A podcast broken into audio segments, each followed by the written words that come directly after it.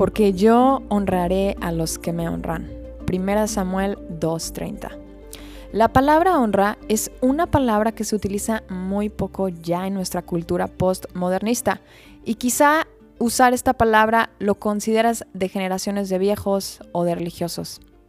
Probablemente esta palabra la has escuchado en la frase de honra a tu padre y a tu madre, pero realmente no tienes idea de qué significa ni qué conlleva la palabra honrar. Bueno, hoy quiero tomar el fragmento de la historia de Mardoqueo, de cómo fue honrado por el rey Asuero en la cara de su enemigo, y fue por ser fiel e íntegro en su trabajo como servidor del rey. ¿Cuánto más Dios honrará a aquellos que son fieles e íntegros hacia Él? Bienvenidos al podcast Como el Siervo, yo soy Marcela García. Continuamos hilando la historia de Esther. Recordemos que Amán hizo una horca para Mardoqueo y sus amigos y su esposa estuvieron de acuerdo con él para que este plan se llevara a cabo. Vamos a ver qué sucedió a continuación. Dice Esther capítulo 6 del 1 al 14. Aquella noche el rey no podía dormir. Entonces ordenó que se trajeran las crónicas reales, es decir, la historia de su reino, y que se las leyeran. Ahí decía que Mardoqueo había delatado a Victán y a Teres, dos de los eunucos que habían tramado a asesinar al rey Asuero. ¿Qué honor o reconocimiento ha recibido Mardoqueo por esto? preguntó el rey. Respondieron sus ayudantes personales, no se ha hecho nada por él. Y observen lo que sucede. Amán acababa de entrar en el patio exterior del palacio para pedirle al rey que colgara a Mardoqueo en la horca que había mandado levantar para él. Así que el rey preguntó, ¿quién anda en el patio? Sus ayudantes respondieron, el que anda en el patio es Amán. Que pase, ordenó el rey. Cuando entró Amán, el rey le preguntó, Amán, ¿cómo se debe de tratar al hombre a quien yo deseo honrar? Entonces Amán dijo para sí, ¿a quién va a querer honrar al rey sino a mí? Acuérdense que Amán era muy soberbio y pensaba que todo giraba en torno a él. Así que contestó, para el hombre a quien el rey desea honrar, que se mande traer una vestidura real que el rey haya usado y un caballo en el que haya montado y que lleve en la cabeza una corona real. La vestidura y el caballo deberán entregarse a uno de los nobles más ilustres del rey para que vista al hombre a quien el rey desea honrar y que lo pasee a caballo por las calles de la ciudad, proclamando a su paso, así se trata al hombre a quien el rey desea honrar. Ve de inmediato, dijo el rey Amán. Toma la vestidura y el caballo, tal como lo ha sugerido, y haz eso mismo con Mardoqueo, el judío que está sentado a la puerta. No descuides ningún detalle de todo lo que has recomendado. Así que Amán tomó la vestidura y el caballo, vistió a Mardoqueo y lo llevó a caballo por las calles de la ciudad, proclamando a su paso, así se trata al hombre a quien el rey desea honrar. Después Mardoqueo volvió a la puerta del rey, pero Amán regresó triste y apurado a su casa tapándose la cara. Y contó a su esposa Ceres y a sus amigos todo lo que había sucedido. Entonces sus consejeros y su esposa dijeron, si Mardoqueo, ante quien has comenzado a caer, es de origen judío, no podrás contra él. Sin duda acabarás siendo derrotado. Mientras todavía estaban hablando con Amán, llegaron los eunucos del rey y lo llevaron deprisa al banquete ofrecido por Esther. Aunque la historia no menciona el nombre de Dios en ningún lugar, recordemos que es Dios detrás del telón de la vida del rey Azuero. Dios es el arquitecto de nuestras circunstancias. Él tiene absoluto control de cada detalle y partícula de este universo diseñado para sus propósitos.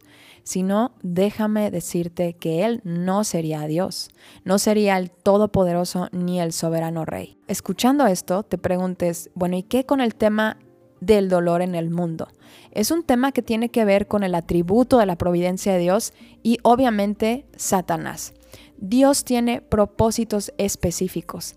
Y sabes, sin el dolor y el sufrimiento en el mundo, Cristo no hubiera podido venir a morir por nosotros. Estos son tesoros y misterios de las escrituras. Este tema lo veremos más adelante después de la serie de Esther. Y regresemos al tema. Todo esto que leímos sucedió, recuerden que después de un clamor del pueblo hacia Dios. Esta honra que recibió Mardoqueo fue cinco años después del suceso de salvar al rey de un maquiavélico plan de sus servidores. No fue rápidamente. Dios tenía un plan y un momento para que esta honra sucediera a favor de su amado pueblo cuando clamaron a él. Y vayamos al punto que quiero tocar. Si el rey Asuero honró a Mardoqueo por su integridad y fidelidad, con más razón Dios lo hará para aquellos que le aman, le adoran en espíritu y en verdad, y son íntegros y fieles a su voz. Pero, ¿qué es honrar a Dios? La palabra honor está relacionada con darle un valor apreciado a algo o a alguien. Y este aprecio, adivinen en dónde se genera. En nuestro corazón. El honor a Dios se origina en nuestros corazones al darle a Él el reconocimiento y la admiración del cual Él es digno. Otra vez, Él es digno. Escúchame, Él no necesita de tu admiración para que Él se beneficie y tú lo hagas Dios. Eres tú el que se va a beneficiar al reconocerlo y al admirarlo como Él merece. Nosotros no hicimos a Dios, es Él quien nos hizo a nosotros.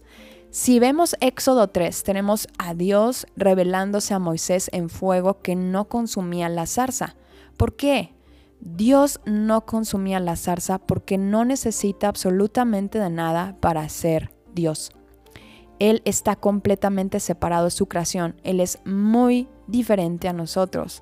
Somos nosotros los que nos sustentamos por quién es Él desde que eres un embrión necesitas los nutrientes que tu mamá necesitaba y tu mamá necesitaba sustentarse de comida y así la cadena. Somos seres indefensos y dependientes. ¿Y por qué nos beneficiamos nosotros? Porque Él es muy bueno. Él quiere bendecirnos, mostrar su gloria en nuestra vida, quiere habitar entre nosotros y tener una relación en deleite. Él es un Dios feliz que se goza en bendecirnos. Somos nosotros los que estamos engañados en tanta necedad, mentiras y oscuridad en nuestra vida. La pregunta para ti es, ¿cómo está tu corazón en relación a honrar a Dios? ¿Y qué significa que Dios honre a los que le honran? Déjame decirte que el principal beneficio de honrar a Dios, como Él es digno en nuestro corazón, como ya lo expliqué, es una plena satisfacción en el mismo corazón. Hay que recordar que el corazón es una máquina de deseos insaciable. Nada de lo que tu corazón te pida y hagas fuera de Dios va a traer satisfacción completa y deleitante, solamente corta y temporal. Y estoy muy segura que has vivido estas palabras que te estoy mencionando. Muy probablemente en tu corazón has puesto cosas materiales, personas, circunstancias que han tomado el lugar que le corresponde a Dios. Has experimentado estos deleites que tu corazón te pide, los disfrutas, pero solamente por un corto tiempo, no perduran. Y después de un tiempo sientes que ahora necesitas otra cosa.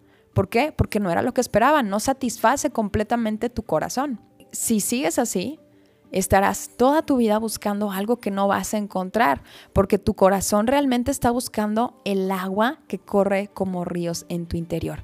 Y este es Cristo, Dios mismo. Aunque le des la espalda a Dios, tu corazón está hecho para embonar con Él. ¿Por qué? Porque somos creación de Él hechos a su imagen y semejanza y hemos sido hechos para honrarlo y glorificarlo. Somos adoradores por naturaleza y si no adoras a Dios, adoras otras cosas y muy escabrosas, déjame decirte, porque no hay términos medios. Dios no establece términos medios en cuanto a la espiritualidad. Es luz u oscuridad. También otros beneficios de honrarlo es recibir las bendiciones específicas que tiene para tu vida y favores inmerecidos a través de su misericordia. Y quizá escuchas todo esto y dices, ¿sabes qué? Suena súper padre, pero no lo deseo. Aunque quiera y he tratado, no tengo el deseo de honrar a Dios en mi vida porque no lo siento. ¿Qué debo de hacer? Déjame darte algunos tips que a mí me han servido. Primero, debes de empezar a conocer más a Dios. ¿Cómo vas a admirar a alguien que no conoces? Tú admiras a tu novio, tu esposo, a tus amigos por las cualidades que tienen, ¿verdad? Entonces, empieza a hacer lo mismo con Dios, comienza a leer los evangelios. ¿Por qué?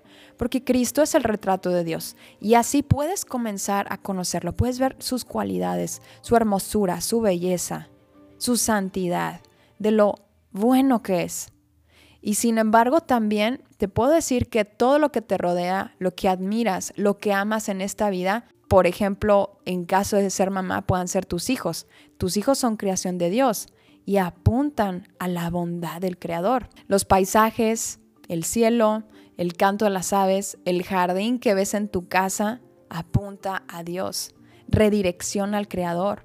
Él es la fuente de todo lo que existe. Y si tú dices, qué hermoso es esto, qué hermoso, imagínate lo hermoso que es Dios. Segundo, dale a Dios el lugar que Él merece en tu corazón. ¿Y cuál es ese lugar? pues el primer lugar. El corazón recordemos que bíblicamente son nuestros pensamientos, nuestra voluntad y nuestra alma, todo lo que sentimos. Deja que la luz de Cristo transforme tu forma de pensar, tu forma de actuar, tu forma de conducirte con tu cuerpo. Deja que Dios haga una obra maestra en ti a través de su poderoso espíritu y su palabra. Dios no nos pide que nos cambiemos a nosotros mismos porque no podemos hacerlo nos pide que nos dejemos dirigir por Él a través del Espíritu Santo en nosotros para que Él pueda hacer la obra maestra en nosotros. Una obra maestra es un proceso, no hay obras maestras de un día a otro, no es un slide, no es un clic, no es un like. Y lo que va a suceder tan beneficioso en tu vida es que Él te tome en sus manos y empiece a pulirte. Quizá haya que quebrarte como la ilustración que nos pone el alfarero en Jeremías y vaya a haber cosas que te duelan dejar que Dios te pida. Pero créeme, te lo digo en mi propia experiencia, es lo mejor que podemos hacer. Dios tiene preparado para ti una vida de gozo y de paz y Él quiere ayudarte y bendecirte. Déjate bendecir. No puede bendecirte si tú no lo dejas. Primero hay que hacerlo primero. ¿Y qué es esto? dejar a Dios ser Dios en nuestra vida y depender absolutamente de Él. ¿Y qué pasa con las personas que honran a Dios hoy en día? Estas personas principalmente, créeme, están gozosas en obedecerlo y servirlo y en constante deleite, porque su mirada no está puesta en las cosas terrenales, sino en las celestiales. Es muy fácil identificar a estas personas las personas se pueden dar cuenta que Dios está con ellos, son personas amorosas y muchas personas desgraciadamente envidian y celan este tipo de personas. Si tú eres uno de estos, quiero decirte que no conoces los sacrificios y lo que hay detrás de estas vidas íntimas con Dios. La unción que es manifestada en estas personas no es porque Dios tenga favoritos, es porque estas personas han hecho a Dios su persona favorita y han ido en contra de su mayor satisfacción terrenal por ganar lo que Cristo tiene para ellos.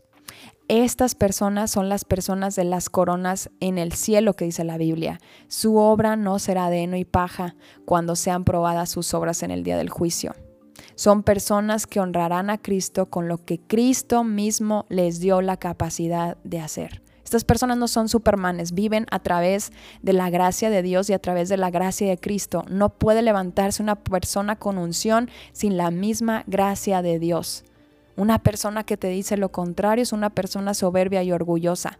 Estas personas que sirven a Dios íntegra y honradamente y fielmente serán honradas por Dios. Lo que dice Dios no es mentira. Dios honra a los que lo honran. Probablemente hoy necesitas un empujón para que tu corazón comience a desear más a Dios en tu vida.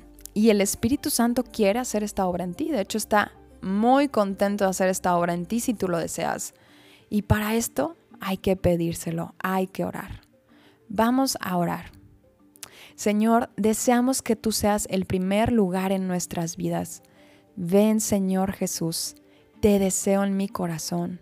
Deseo que tú transformes y sigas obrando para convertirme en la mejor versión de mí.